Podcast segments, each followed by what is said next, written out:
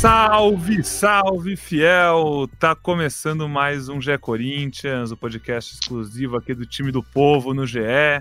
Podcast hoje também em formato de live. Estamos fazendo esse programa ao vivo junto com vocês aqui no YouTube, no GE. Finzinho de tarde de segunda-feira. E um clima bom porque o Corinthians começa o Brasileirão com vitória. Podia ser melhor, porque foi aquele clássico venceu, mas não convenceu. Mas, dito isso, depois de uma derrota daquelas para o Remo na semana passada e precisando de um pouquinho de moral para pegar esse Argentinos Júnior pela Libertadores no primeiro jogo da Libertadores em casa, na Neoquímica Arena no meio dessa semana, uma vitória contra o Cruzeiro, que é um time que tende a brigar por baixo da tabela, seja jogando bem, jogando mal, e a gente vai falar muito sobre isso, era mais do que necessária, né, Aninha? Você estava lá na Neoquímica Arena, acompanhou o retorno do Cruzeiro para a Série A, depois de tanto tempo, né? Foi uma jornada muito emocionante para os cruzeirenses. E eles voltaram recebendo uma bela carimbada na faixa do Corinthians, que não jogou bem, mas conseguiu pelo menos achar dois gols aí no segundo tempo. Tentou se complicar no fim, né, para dar aquele gostinho de Corinthians, mas saiu com os três pontos. Fala Pedrão, fala Fiel, os amigos que você ainda não apresentou, mas estão aqui conosco, Bruno Cassucci, Careca Bertaglia.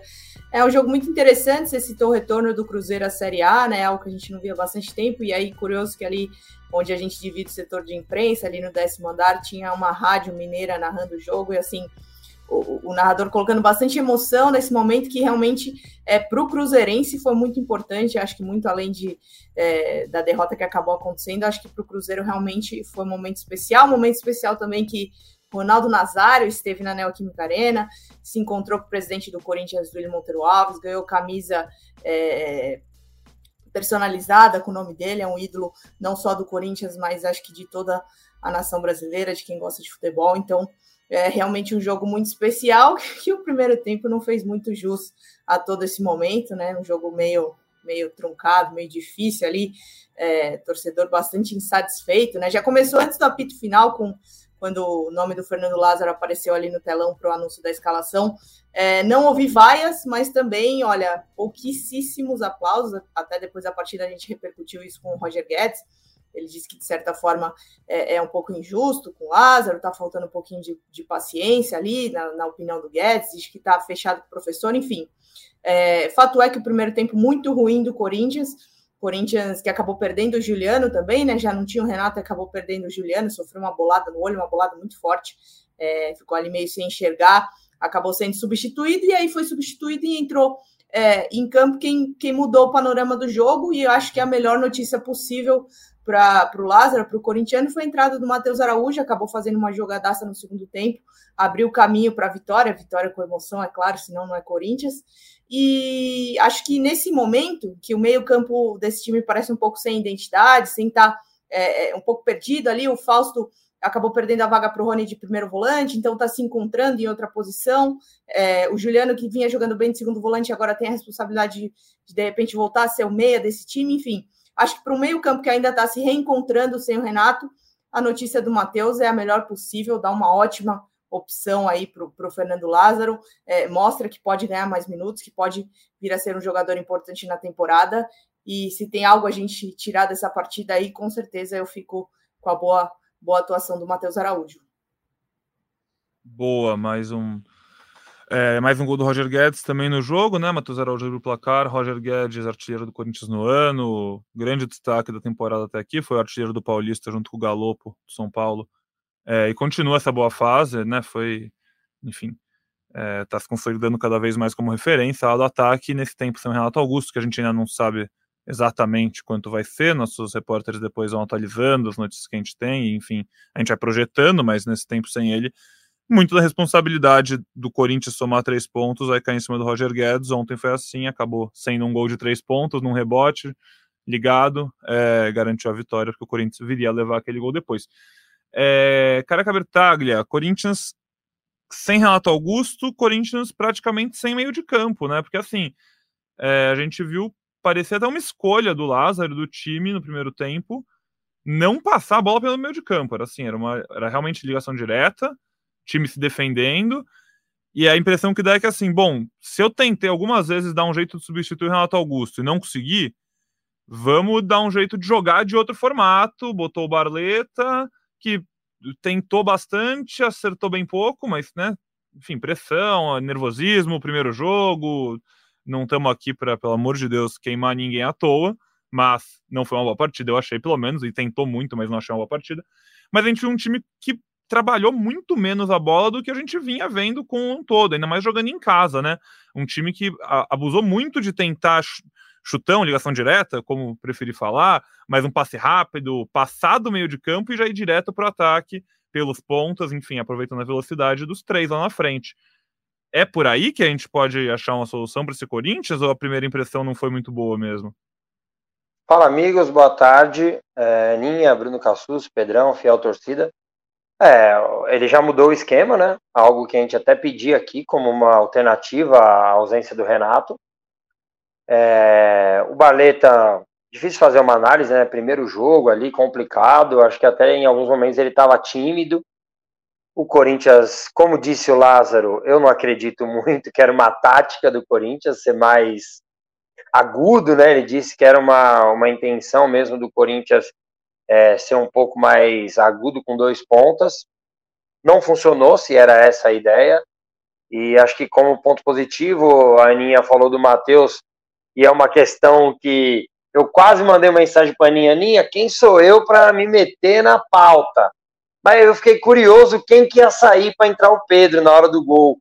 Muito curioso eu fiquei, muito curioso se ia sair o Matheus, que já tinha entrado aos 20, ou se ele ia tirar o Fausto. Fiquei muito na dúvida, é... mas acabei não mandando a mensagem, deixei a Aninha trabalhar em paz. Mas eu quero trazer como positivo a, a, o setor defensivo. Se não tivesse tomado aquele gol, é, que para mim foi uma falha do Cássio, eu teria dado muito mais moral para isso, porque se você vê que o Corinthians jogou mal, que o Cruzeiro teve a bola, e se você procurar os melhores momentos, não vai ter nada do Cruzeiro, a não ser o gol. É, eu acho que o setor defensivo se portou bem, e eu vou dar uma moral para o Matheus Bidu, que a gente vinha cobrando aqui, e fez bom jogo. É, não estou falando que ele tem que virar o titular, mas acho que ele precisa ter minutos para principalmente descansar o Fábio e ir colocando e dando confiança para o moleque aos poucos. E acho que isso foi positivo. Além da vitória, que, claro, agora, ao dia seguinte, nós vamos discutir o que podia ser feito de melhor ou de pior, mas a galera do Twitter ficou bem brava comigo porque eu simplesmente comemorei a vitória do meu time. É, talvez alguns anos atrás, sem rede social, é, ninguém ia me xingar como reclamaram, que eu passo pano tal, mas era só o que faltava eu ficar triste dentro do, do jogo, com a tensão dos últimos minutos, porque o Corinthians fez o favor de tomar um gol. É, eu saí de lá, pé da vida, ah, jogou mal. Tá, ontem não era para jogar bem, gente. Era para ganhar, mano. Domingão, seis da tarde, os caras vêm com essa, careca. Pelo amor de Deus, hein? Três pontos na conta. Bruno Cassucci, te botando no papo aqui também. Vou dar mais uma pincelada em um outro assunto que a galera jogou aqui, eu acho que fica interessante. Fausto Vera, Rony, mudanças de posições no meio-campo tal. Aquela assistência que o Fausto Vera deu, o Rony dava, Cassucci? Tem, tem como? Ou porque é o que a gente falou aqui várias vezes. Tecnicamente, não tem como o Fausto Vera ser reserva desse time. Tem que dar um jeito de fazer funcionar com ele em campo. Antes do Cassus responder, só lembrando que ele não estava ele não tava como primeiro, né, nesse momento. Aí o Fausto estava jogando mais sim, próximo não, pelo lado direito ali, o Cantígio de primeiro. Sim. Tá? Um abraço, amigos. Vamos começar. Deixa eu começar dando, dando um salve para todo mundo, Pedrão, Careca, Ninha, todo mundo que está assistindo na live, que está ouvindo o podcast também. É, acho que o Rony não daria aquele passe, e mais, o Rony talvez não desse a clareada que, que o Cantilho deu é, para o Fagner no lance do primeiro gol. O Corinthians melhora bastante com a entrada do Cantilho no intervalo. Lógico, é aquilo que a gente sempre fala, perde um pouco da intensidade, da pegada do Rony, mas ganha uma saída de bola mais qualificada. É, tô com o Careca, não entendi a estratégia do Corinthians de, de jogar longo, e, e para mim ficou claro que era estratégia, não era falta de recurso, não, porque foi uma jogada muito procurada no primeiro tempo, a bola longa, tentando jogar nas costas do Cruzeiro. Imagino que que o Fernando Lázaro, que a comissão dele diagnosticaram é, essa deficiência, que o Cruzeiro dava espaço na, nas costas dos seus defensores, Só que isso não era feito de forma correta, né? O Corinthians não conseguia atrair muito o Cruzeiro, puxar o Cruzeiro para frente para acionar é, Yuri Alberto, acionar o Roger Guedes, a velocidade do Barleta na, nas costas dos defensores. O que a gente viu foi um primeiro tempo é, apático, sonolento. O Corinthians criou duas chances, nenhuma delas é, em jogada trabalhada. Uma foi um chute do Bidu de muito longe, outra foi um cabeceio do Gil. O Gil sempre muito perigoso na, nas bolas pelo alto.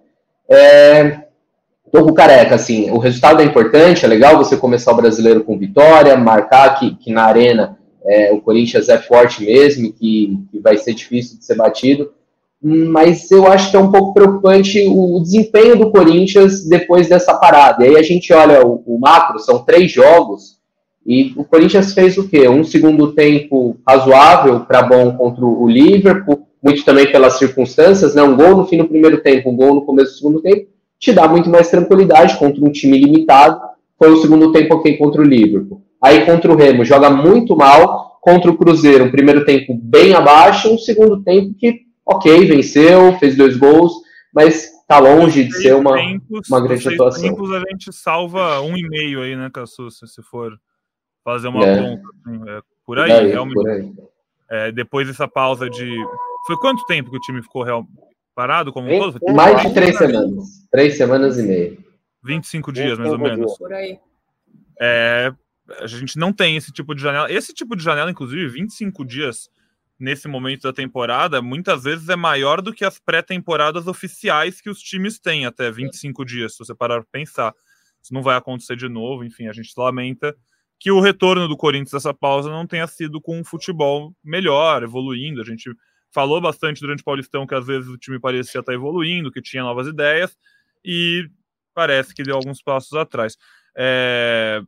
Vou chamando vocês aí para participar aqui com a gente dessa live. Se você está vendo a gente no YouTube, você pode comentar, compartilhar, enfim, mandar para seus amigos. Mandar um abraço para a família Polinário, lá do Espírito Santo, em Cariacica, que está vendo aqui em peso com a gente, o Matheus também, Bruno, enfim, tem uma galera, vão comentando e a gente vai fazendo esse programa juntos.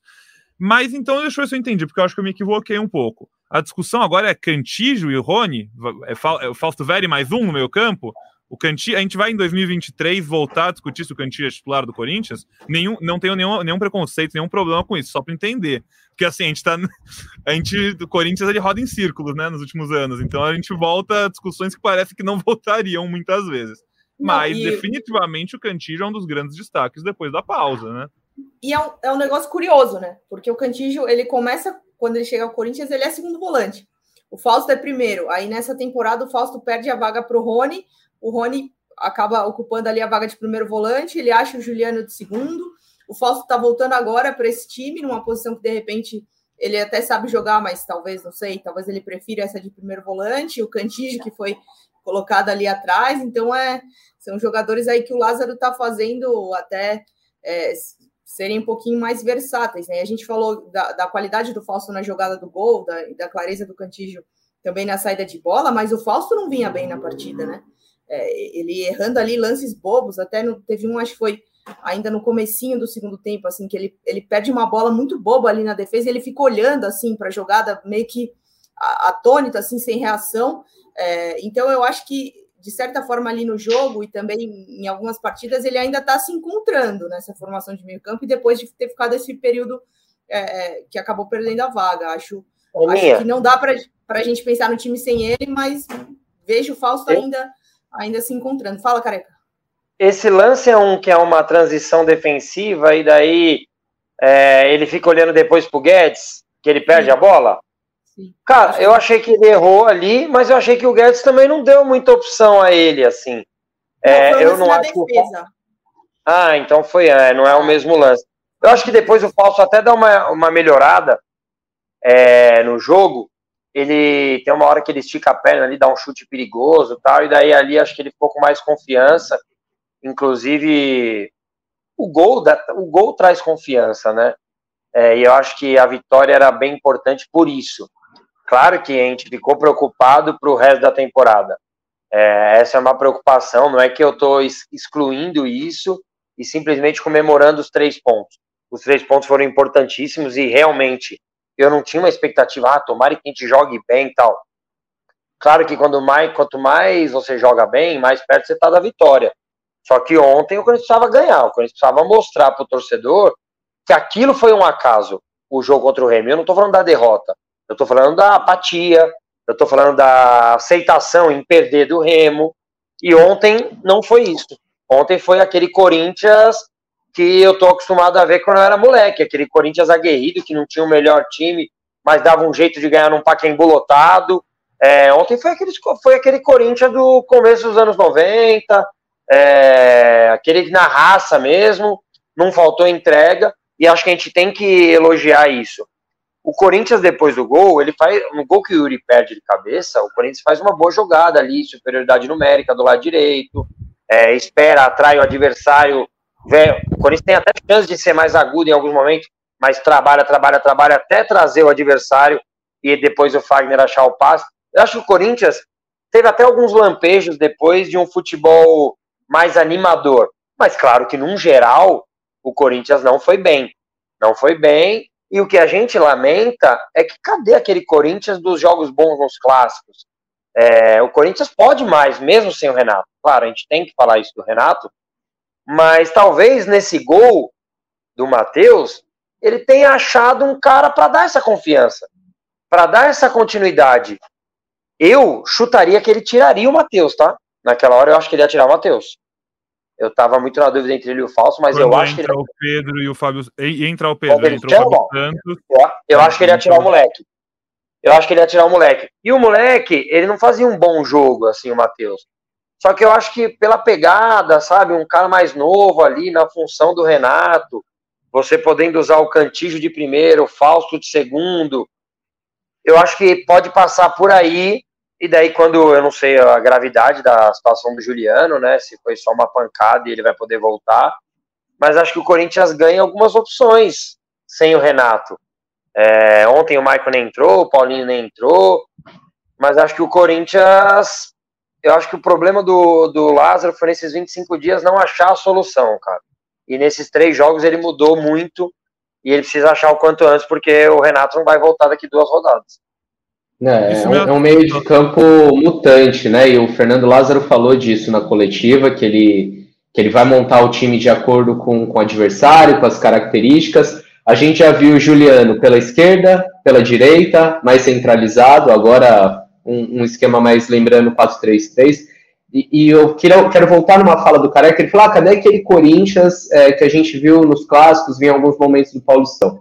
O que mais me chama a atenção é o Corinthians abrir mão daquilo que ele teve de melhor né, nessas boas fases, é, nesses, nesses lampejos, vamos chamar assim, é, nesse início de temporada. Que era o quê? Os jogadores se aproximando, então, lateral, meia, volante para triangulação, o Fagner fazendo ultrapassagem, passe curto, rápido, aproximação, e o Corinthians abriu mão de tudo isso contra o Cruzeiro, quando ele começa a jogar com bola longa, quando ele começa a esticar o jogo e não passar a bola pelo meio de campo.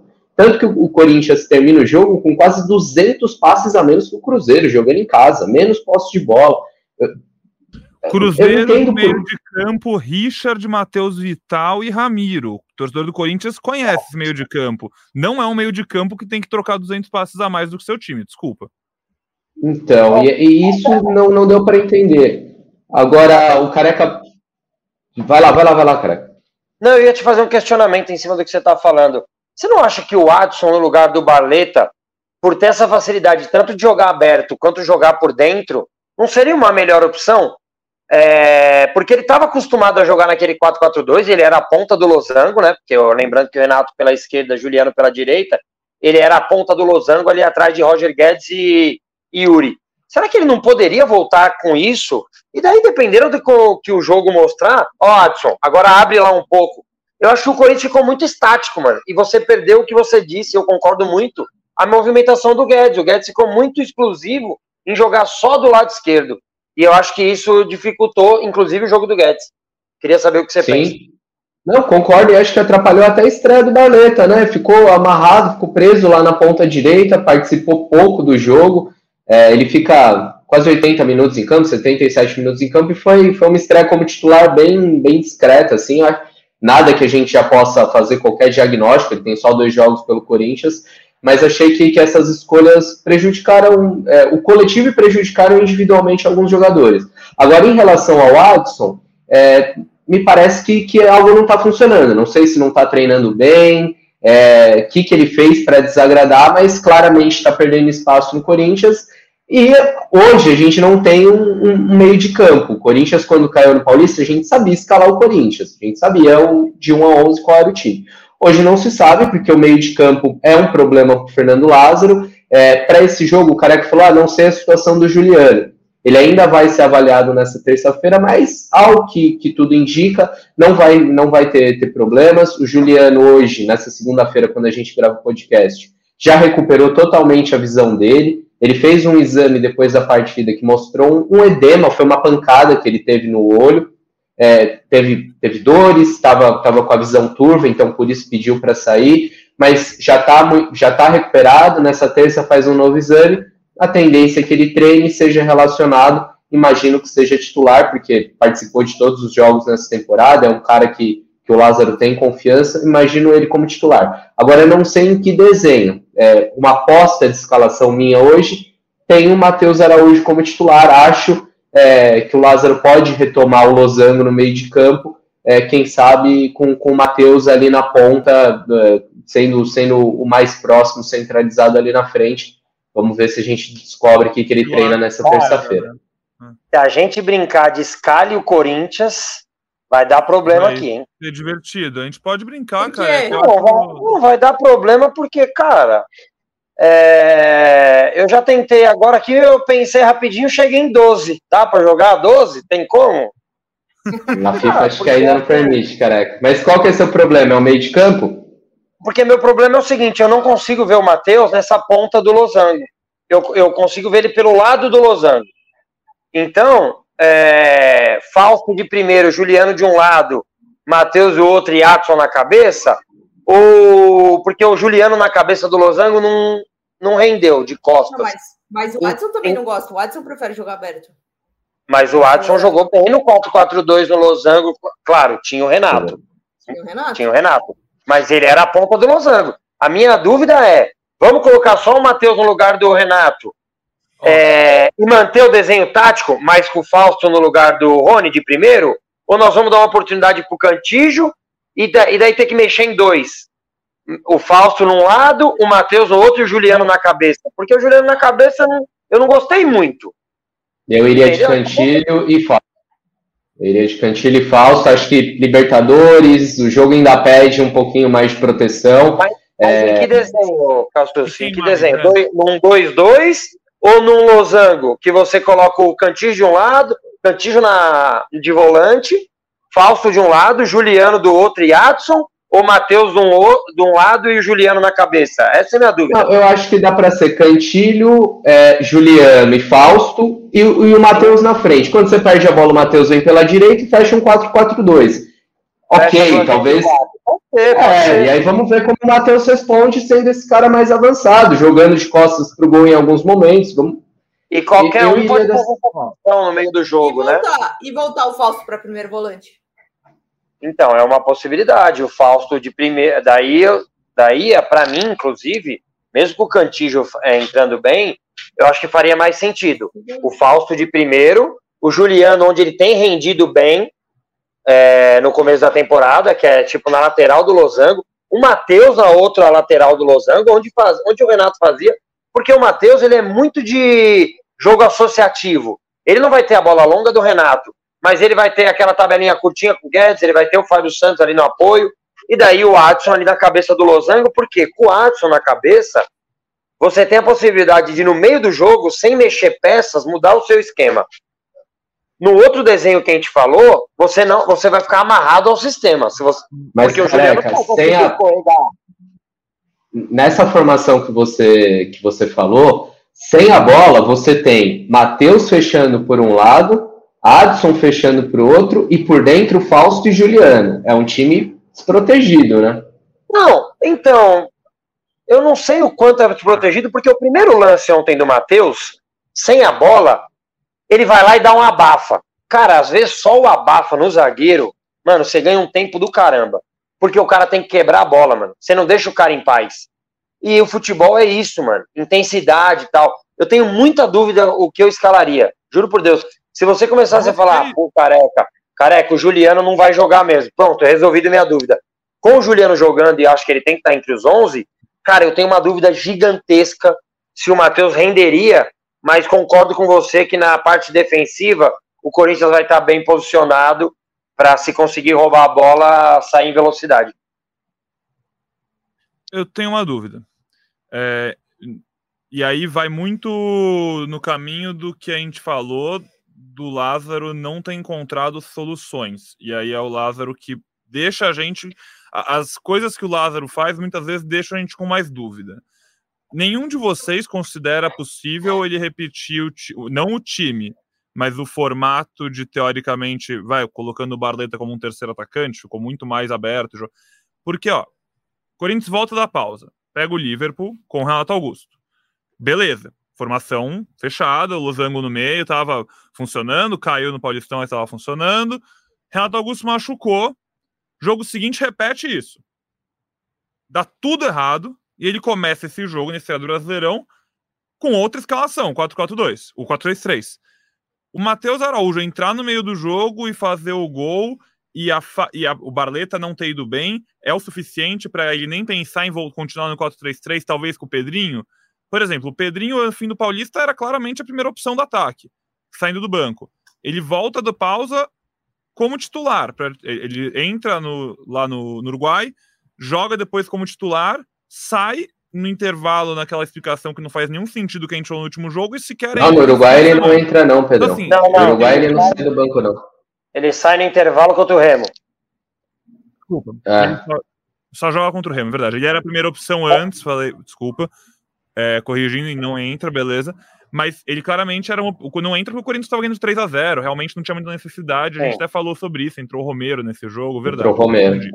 Depois ele é titular ele é titular, sai no intervalo, sequer entra nesse jogo. É, eu não acho que ele tenha sido poupado para jogar esse jogo, não é isso que eu tô falando. Não, mas meu não. ponto é: o Lázaro não ajuda a gente, mas vocês acham que o 4-3-3 que ele testou por vai meio jogo agora já volta a ser passado e é, volta pro 4-4-2 mesmo sem o Renato? Eu, eu acho Olha, que volta é, a ser é passado. É desesperado. Pode falar, minha, pode falar. Não, é porque assim, é, durante todo o Campeonato Paulista foi o que ele fez, né? Ele poderia ter testado outras possibilidades e não usou o Paulista para isso. Então, eu imagino que ele esteja fazendo uma experiência, mas que o que ele tenha de base é o que ele usou como base nos 12, 13 primeiros jogos do ano, né? Aí, e Pedrão, se ele for de 4-3-3, eu acho que não é com o Pedro, porque fica difícil encaixar o Pedro com o Guedes, né? Quando o Pedro entra como titular contra o Remo, é no lugar do Roger Guedes. É, então eu acho no ano, sim. Eu, eu acho, eu acho que a resposta foi dada há 10 minutos atrás na última explicação do Cassus. E daí eu completei. Você não pode abrir mão do Guedes, melhor momento e melhor posicionamento do Guedes, se esse esquema ferrou ele, cara. Você tem que voltar a ele onde ele se sente confortável. E eu, ontem ele ficou de novo colado na linha lá e eu não quero esse Guedes. Eu quero o Guedes que fique atrás do Yuri, cara. Eu quero o Guedes que fique se aproximando do Yuri, que faça a tabela, que chute no gol. E ontem eu senti falta disso do Roger. Então, eu voltaria para o Losango é, e acho que o Cantijo e o Matheus deram essas boas opções para ele. Olha aí, nós não estamos nem considerando o Maicon e nem estamos considerando o Paulinho, que foram tentativas que ele fez nesses três jogos. Talvez ele só descobriu isso ontem. Ele só. Não, o Du a gente já considera a carta fora do baralho pela questão contratual, né, cara?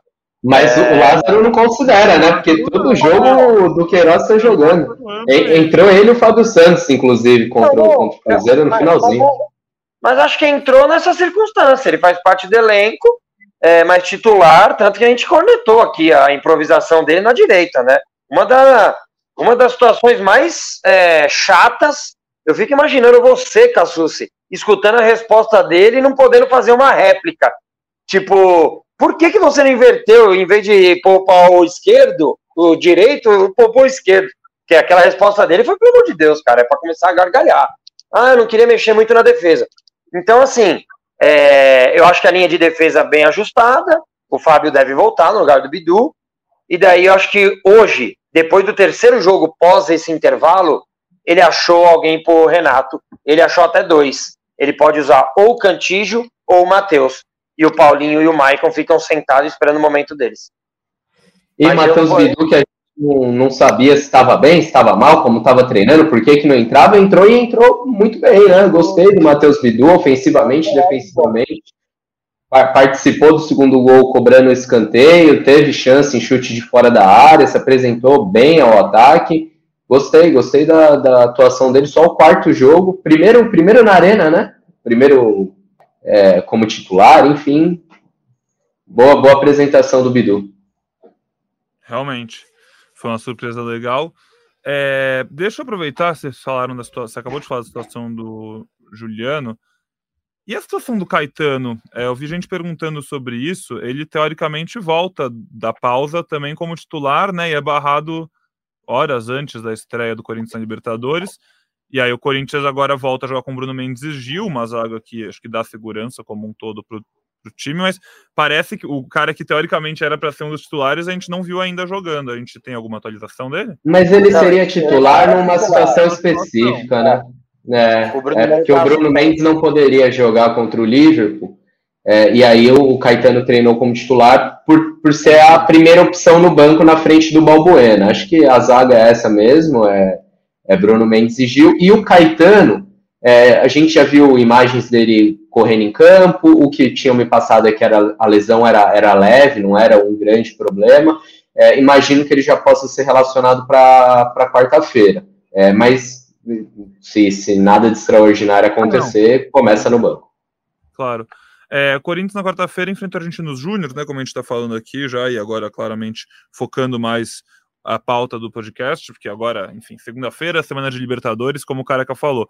Corinthians ganhou, isso que importa, tem coisa para melhorar, mas agora ganhou e tem que ir embalado, porque tem 40 e muitos mil torcedores na arena prontos para ver o Corinthians lutar por essa vaga na, no mata-mata da Libertadores. Se o Corinthians ganha do Argentinos Júnior, ele encaminha é, encaminha bem sua vida, né? Ainda tá muito no começo, mas, pô, você começa vencendo o primeiro jogo fora de casa e depois batendo outro time que venceu na primeira rodada na sua casa, você começa já a abrir uma vantagem, ter uma gordura e ficar mais tranquilo nas próximas fases. O Argentinos Júnior, estou falando tudo isso para falar que no final de semana eles visitaram o Huracan pelo Campeonato Argentino, ficaram no 0 a 0 e o Argentinos Júnior teve três jogadores expulsos: o Kevin McAllister, o Gaston Veron, dois jogadores no caso, mais o técnico Milito é, três vermelhos para a gente nos Júniors, que é um time que ah, na semana da estreia da Libertadores a gente falou sobre isso, porque a gente na terça-feira o Argentinos Júnior pegou o Independente Del Valle, a gente quarta-feira fez um episódio, o Corinthians jogou na quinta. Na quarta a gente comentou aqui que, pô, quem conseguiu ver um pouco do jogo, viu muita pancadaria, viu um time muito físico, um time que, cara, não perde viagem, chega em todas, é, e se a bola passa, às vezes o jogador não passa, não. E aí, naquele jogo foi, a gente realmente já ficou um pouco assustado e a gente viu eles chegando para enfrentar o Corinthians no, no, final de semana anterior, com duas expulsões, mais o técnico expulso. É, vai ser cara de Libertadores quarta-feira. Quem que vai estar tá lá? Cassu, Aninha, Braga, Careca, eu, imagino que eu, Braga. ingresso comprado. Braga? Cara, nem me fale que eu, eu tô fora desse jogo aí quarta-feira.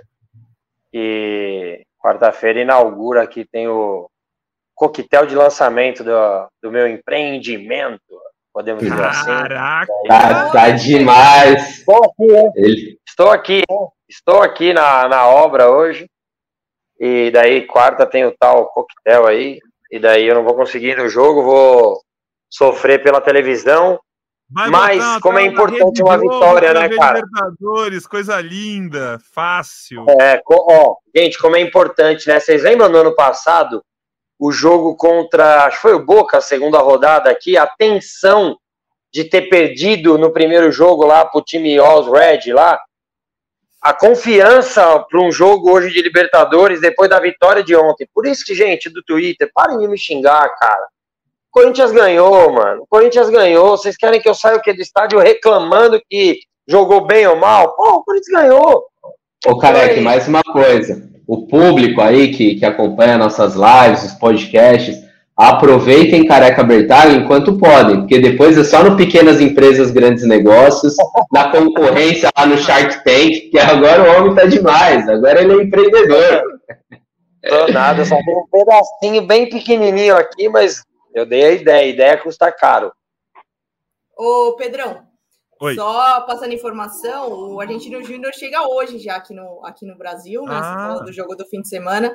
Eles viajam agora pela tarde, devem chegar aqui no início da noite. A logística Corinthians é muito facilitada ali para os times, né? Desce em Guarulhos, já fica no hotel ali perto do aeroporto, é, depois Eles a, a arena onde? ali na, na Zona Leste. É, não sei exatamente onde, Uhum. mas acho que não vai ter reconhecimento é, de gramado na arena, mas já chega hoje e fica o dia de, de amanhã inteiro aqui no Brasil já. Vou, vou caçar essa informação e, e retorno até o fim do podcast com, com ela, tá bom? Boninha, desculpa ter te dado trabalho na loucura aqui. É que você vai lá. fiquei curioso, fiquei curioso.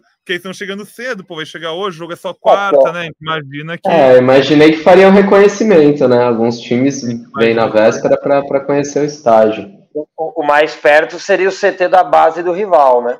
Que é ali bem É. perto É. do CT do Corinthians. Veremos, a gente mantém vocês informados lá no ge.globo barra Corinthians, você também é, acompanha todas as atualizações, enfim, como são os dias do Corinthians, os treinos e todas as outras novidades.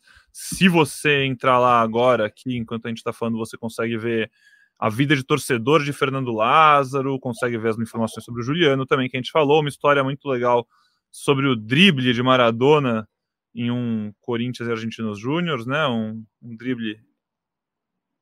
Tô fazendo é, Ah, aspinhas com a minha mão, para quem não está vendo, só ouvindo. Mas enfim, a história é legal, vale a pena você entrar lá e ver. O Argentinos Júniors Clube que revelou Maradona, enfim, e volta a enfrentar o Corinthians. Muita coisa boa lá e você vai acompanhando todas as notícias. É, a gente já está encaminhando aqui o nosso podcast para a reta final. Eu faço questão também de lembrar, principalmente quem está na live, porque quem está no podcast, quem está só ouvindo o podcast depois que ele for pro ar, provavelmente já não vai mais dar tempo de pegar a dica, mas quem está aqui acompanhando a gente, seis e meia da tarde, ligue no Sport TV, porque tem derby, tem Corinthians e Palmeiras pelo Brasileirão Feminino, um jogo que vale muito, mais do que o clássico, é um jogo que vale muito para a tabela do Brasileirão Feminino. Afinal, o Corinthians hoje está em segundo lugar com 16 pontos em seis jogos e o Palmeiras está em quinto com 14 pontos em 100 jogos. Se o Corinthians ganha, assume a liderança. Se o Palmeiras ganha, o Palmeiras passa o Corinthians e assume a vice-liderança. É, o Corinthians segue invicto, cinco vitórias e um empate na competição até agora. O Palmeiras também está invicto em quatro vitórias, dois empates. Vai ser um jogo que promete muito, muito mesmo. São os únicos dois times invictos no, nessa temporada do Brasileirão Feminino. E você vê na tela do Sport TV 6 e meia, então já são 5 e 20 daqui a pouquinho a gente acaba a nossa live aqui, você pode acabar de ajeitar as coisas aí na sua casa, fingir que trabalha mais um pouquinho e já ligar a TV, porque tá chegando a hora. Passar um cafezinho, né? Nossa, não, essa última hora, ver assim, né? agora? Você, você passa o café, vai, volta, aí manda um e-mail, né? Você vai e volta de novo, aquela passadinha no banheiro, já deixa no pré-jogo mais alto, rolando. Careca já tá com um monte de TV lá no empreendimento ligada para ajudar a gente na audiência. Não funciona. Tem uma aqui na minha frente, mas não funciona. Até quarta a gente resolve. Mas, É. pessoal, é, eu acho que a gente já falou de, enfim, bastante coisa. Falamos de praticamente tudo que tinha para falar sobre o jogo e sobre essa semana do Corinthians. A gente, obviamente, vai voltar ali na quinta-feira, depois é, do Corinthians e Argentinos Júnior, como eu falei, primeiro jogo do Corinthians nessa Libertadores em casa, jogo muito especial. É, e aí, no final de semana, só passando aqui a agenda para o pessoal que está ouvindo a gente, Corinthians faz sua segunda partida pelo Brasileirão fora de casa, né? Estreou em casa contra o Cruzeiro, viaja para enfrentar o Goiás. E aí, cara, daqui uma semana a gente vai estar tá entrando na semana, uma semana muito importante, porque no meio da semana que vem tem o jogo contra o Remo e no final da semana que vem tem um clássico contra o Palmeiras fora de casa, pela terceira rodada do Brasileirão. É, enfim, vai ser, vai ser uma Legal, semana né? de muita tensão. Lázaro É, deve estar felizão. Culpa Lázaro- do Corinthians, né? Quem se colocou nessa situação foi o Corinthians. É isso aí, o cara. Lázaro tem que estar felizão mesmo com ele, né? Não tem que estar com ele. O que ele fez no com primeiro ele. jogo. que ele fez no primeiro jogo, exato. Dá para consertar, óbvio que dá. É, Caetano a gente já comentou, aí vai estar já no banco, provavelmente quarta, aí manda ele lá pro lei do ex contra o Goiás. Aí manda o Baleta, manda o Balbuena. É que a gente vai ah, manda uns caras lá. Goiás vai ter um time bastante alternativo antes de uma semana. tem que ser, tem que é. ser. É o que a gente acha, né? É o que a gente espera, né? Pô, Pô tem... tem... que ser, gente. Tá tem que ser. Daí entrar na semana com o pé no fundo, no acelerador. O Corinthians tem que atropelar o Remo. Atropelar, que eu digo, não ganhar de 6 a 0 Atropelar é empurrar o Remo para trás, torcida e forçar, mano. Não jogar como jogou ontem. Acho que esse, esse é o que o Cassucci disse, né? Esse que é o preocupante, como jogou ontem. Mas assim, para o Campeonato Brasileiro e para psicológico do time, a vitória era muito importante. E daí agora tenta evoluir em cima das opções que se apresentaram, né? Você mesmo disse, o Cantígio ninguém lembrava mais. E hoje ele se tornou uma opção.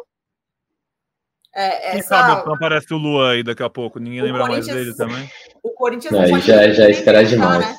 Aí já é demais. Não não se classificar, né? É uma questão não só esportiva da Copa do Brasil tá só começando, mas financeira também. É um financeira, que, que paga muito bem, enfim. Não dá nem para pensar em não, não passar. Tá? Aninha, jogar com todas as forças possíveis. Aninha, você que é muito bem relacionada no clube, né? O Cassus que sempre traz boas informações financeiras do clube. Cara, cada vez que a gente toca no assunto, parece mais ridículo a programação, né? De poupar num jogo desse, cara. Nossa, cada vez que a gente toca no assunto, parece mais sem noção ainda a estratégia adotada para o Corinthians, né, cara?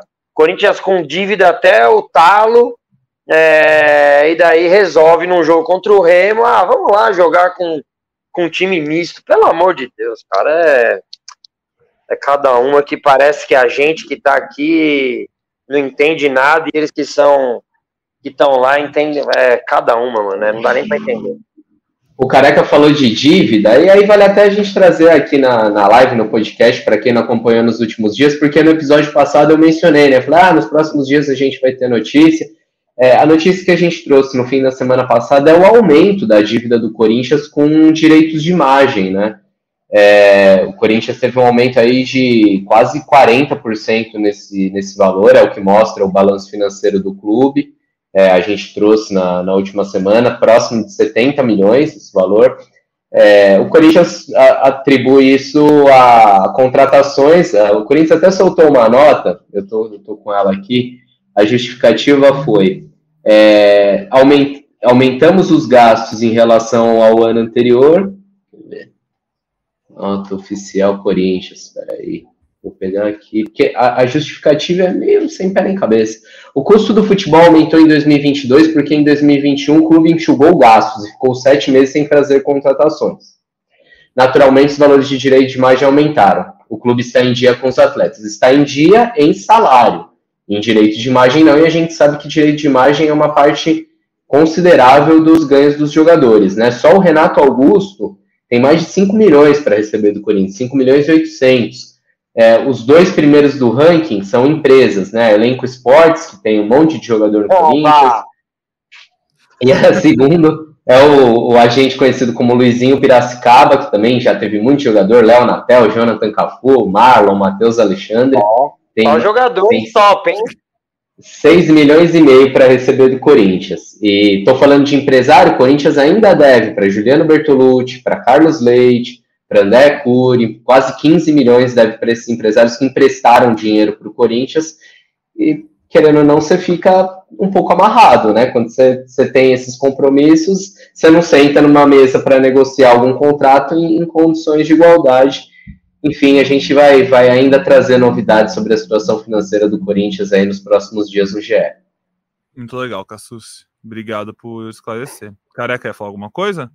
Não, não, não. É... É... Não, mas eu acho muito legal. O Cassus citam, é... o Cassus faz de propósito, né, cara? Ele cita uns nomes que dá uma saudade, né? Nossa senhora, meu Deus do céu. São os jogadores que trabalham com esses empresários. Eu trabalho com informação, cara. Jogadores maravilhosos. Parece ter uma proposta do Barcelona pelo Jonathan Cafu e o Matheus Alexandre, uma briga forte entre Arsenal e Manchester City. Meu Deus do céu. Outro assunto para a gente atualizar, Pedrão, desculpa, só mais uma. É, Bruno Mendes, Bruno Mendes, quando ele finalmente se reuniu com o empresário do jogador, finalmente, depois de muita espera, o empresário dele teve lá na sexta-feira no CT Joaquim Grava, primeira conversa, o Corinthians formalizou uma proposta, as partes ficaram de voltar a se falar, é, vamos, vamos aguardando, tem mais clube de olho nessa situação aí, e a gente lembra, a partir de julho, o jogador já pode assinar com outro clube, então o Corinthians não pode deixar essa novela se arrastar muito, não. Boa, boa, Cassucci. A gente fica ligado e vai atualizando vocês aqui a cada semana no nosso podcast. Antes da gente encerrar, eu falei que a gente tinha falado tudo sobre o jogo, e aí tava vendo aqui a página do Corinthians no GE para garantir que não esqueci nada, enquanto o Cassucci falava das finanças do Corinthians. E eu me, me pareceu um lance aqui que gerou bastante discussão ontem, e aí, para a gente finalizar, eu queria ouvir vocês. É, Teve gente que falou que o lance do Fagner era para vermelho, tem gente que tá irritada com ele porque ele fez um lance desnecessariamente possível para vermelho. Mesmo que não tenha sido para vermelho, o cara não achou que era para vermelho, mas podiam achar que era para vermelho e não precisa chegar daquele jeito. E pô, é assim, a gente aqui acompanha o Corinthians diariamente há vários anos, todo mundo que tá aqui. Não é novidade que o Fagner é assim. É, nos últimos anos, eu tenho a impressão que ele tem chegado às vezes tem mais vezes chegado atrasado do que ele chegava antes. Ele já esteve fisicamente melhor, já teve um bote mais certeiro. E ele continua chegando com a mesma intensidade, com a mesma é, agressividade, né? Um, bem num limiar ali, e às vezes. Cara, ontem eu não acho que era para cartão vermelho, mas não é nenhum absurdo levar um cartão vermelho por aquela jogada num jogo. Um juiz, juízes dão um cartão vermelho, isso quero dizer. Queria ouvir o que vocês acham disso, se vocês acham que o Fagner coloca o Corinthians muito em risco com isso, às vezes, ainda mais no momento que ele não está no auge dele, que ele acertava 9 a cada 10 desses bots. Se tem que ter alguma. Uh, repensar, não o Fagner como titular, pelo amor de Deus, mas repensar, tipo, alguém tem que dar um toque nele. O Fagner tem que repensar, porque é insustentável. É, enfim, foi uma discussão que surgiu forte ontem, naquele lance que ele chega. Ele chega por baixo com o cotovelo meio aberto aqui, Pegar na garganta, quase na, na, garganta. Bruno Rodrigues, acho, né? É. O que, que você falou, careca? Que o Daronco não deu nem falta. falta. Não deu nem falta. Como eu... é fraco o Daronco? Fraco não forte de musculatura, né? Nossa, ele queria inventar uma falta do Gil, cara. Mas vamos lá, eu vou falar primeiro do Fagner. Eu acho que é lance é, diferente, né? Ah, não foi um bote. do gol também, pode, se quiser falar ah, do gol também dá. pode falar, mas não foi nada. O Daronco, né? mano, já pelo bíceps dele, ele já aparece bastante, mas ele gosta de aparecer ainda mais, né? É a característica dele, talvez uma das principais. O Fagner, cara, não foi um bote, né? Igual ele dá, e ele já tinha até dado um bom.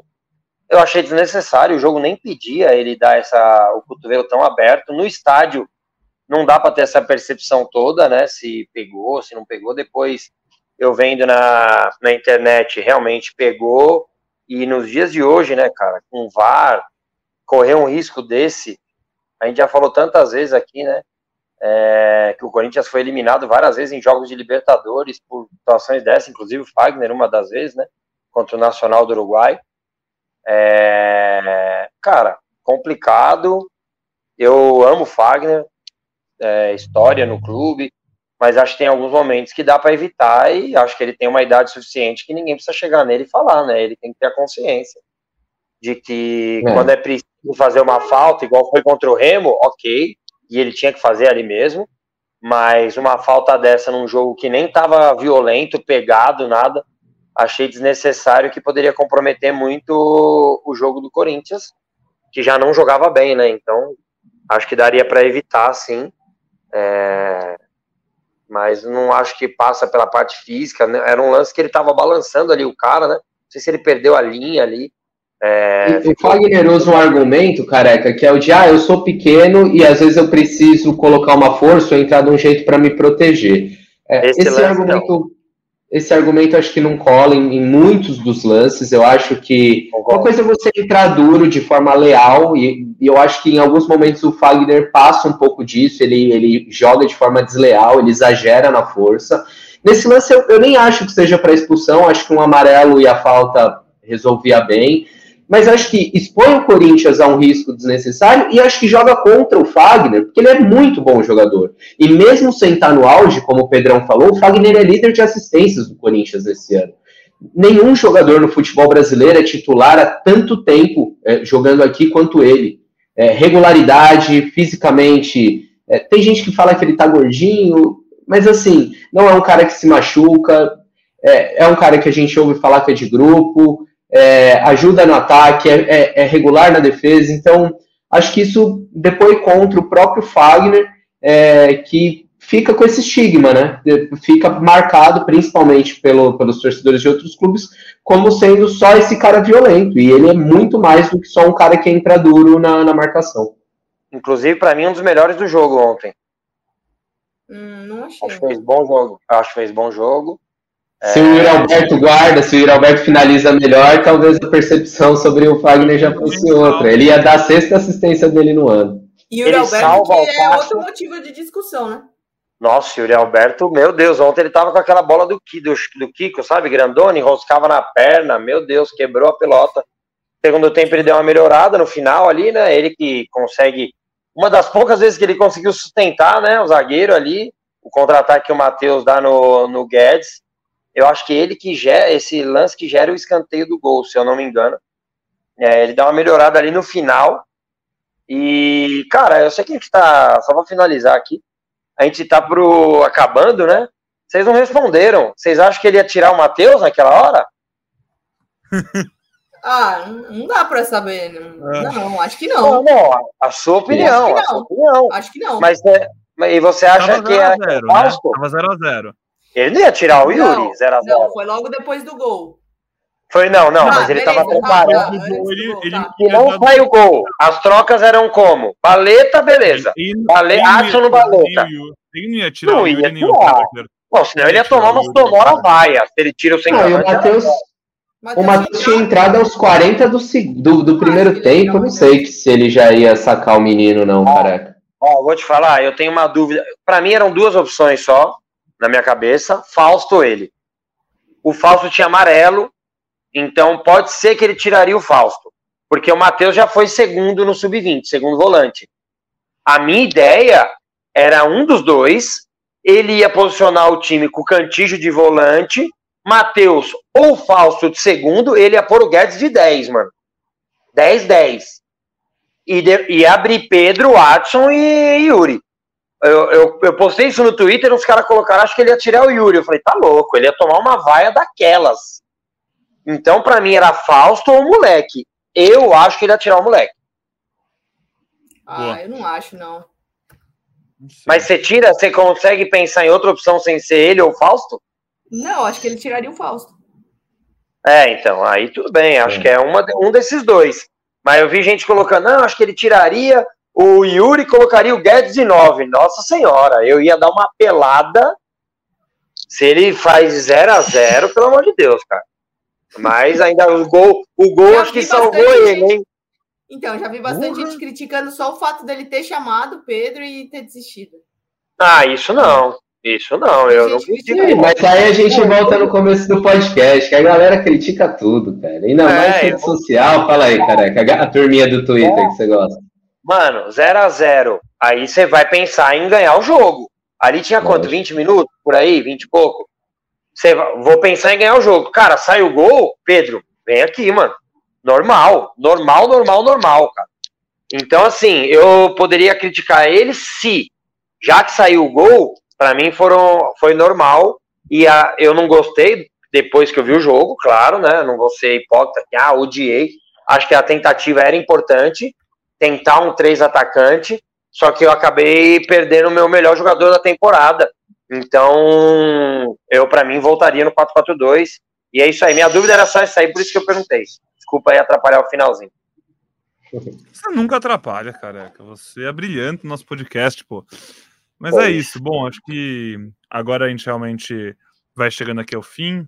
Quase uma horinha de programa, uma horinha de trocação de ideias sobre o Corinthians para deixar essa segunda-feira mais gostosa. Uma boa segunda-feira, apesar de apesar do podcast com esse clima, né, como um todo, muita discussão, muita pensando soluções, Corinthians ganhou, semana começou bem, tá na parte Ô, de cima da tabela. Diga, Aninha. É, só pra gente, para não ficar É, você falou da questão do treinamento, né? Ainda não descobri é, exatamente onde vai ser, mas é, fui confirmar com o Corinthians e, e, o Corinthians realmente recebeu da Comembol que o Argentino Júnior não vai falar, não vai fazer reconhecimento de campo amanhã na arena, tá bom?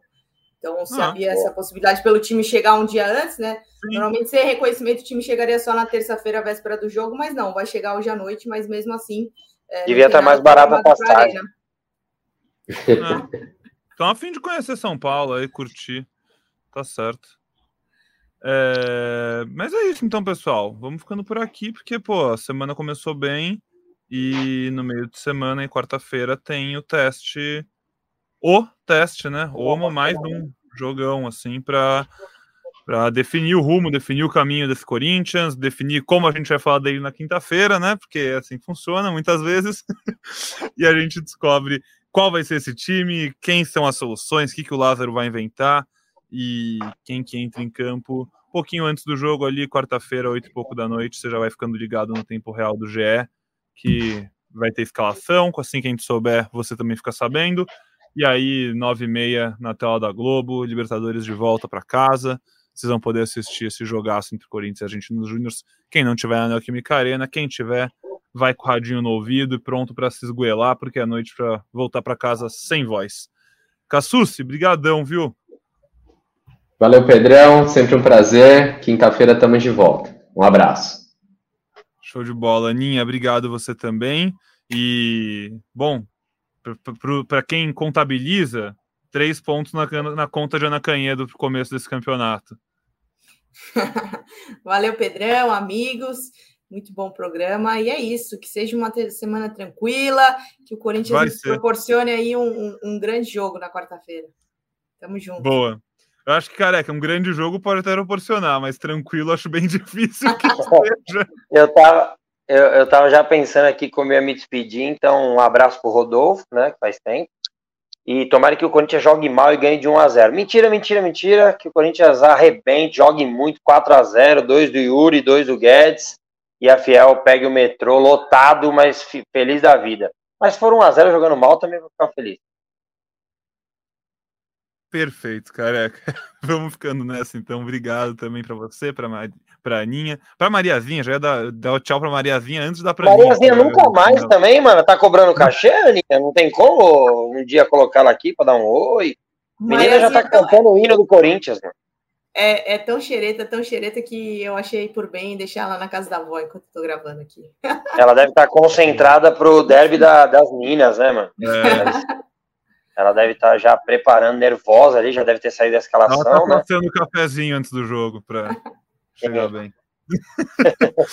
então tá bom. E Castus, um abraço para você também. Um beijão para todo mundo que assistiu a gente. Obrigado de novo pela companhia, pela, pela audiência, né? Em casa, você que acompanha a live, ouve o podcast, enfim. Se inscreve, segue a gente no seu agregador favorito, que você recebe notificação sempre que sai um novo episódio. Como eu falei, quinta-feira a gente está de volta, depois de Corinthians e Argentinos Júniors, que seja falando de mais uma vitória do Timão, embalado, líder do grupo da Libertadores. Tá certo? Até a próxima, uma ótima semana para todo mundo e tchau, tchau.